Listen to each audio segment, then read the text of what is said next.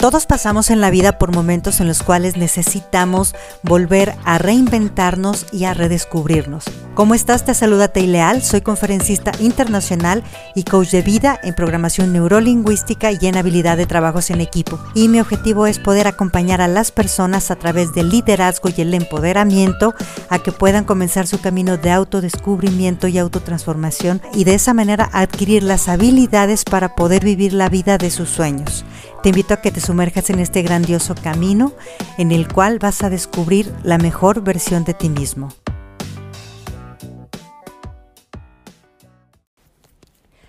Muchas veces no podemos ver opciones diferentes en nuestra vida porque no nos damos el tiempo de relajarnos y descansar. Y quiero en este día invitarte a que primero te cuestiones cuánto tiempo te das para tu descanso una de las bases principales del liderazgo es conocer que no solamente tenemos que hacer y tomar decisiones, sino también tomar nuestros tiempos propios para poder regenerarnos.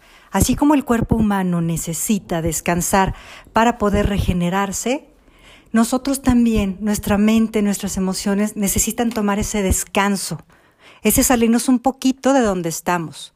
¿Cuál puede ser una manera muy fácil de descansar? Es a través de la respiración.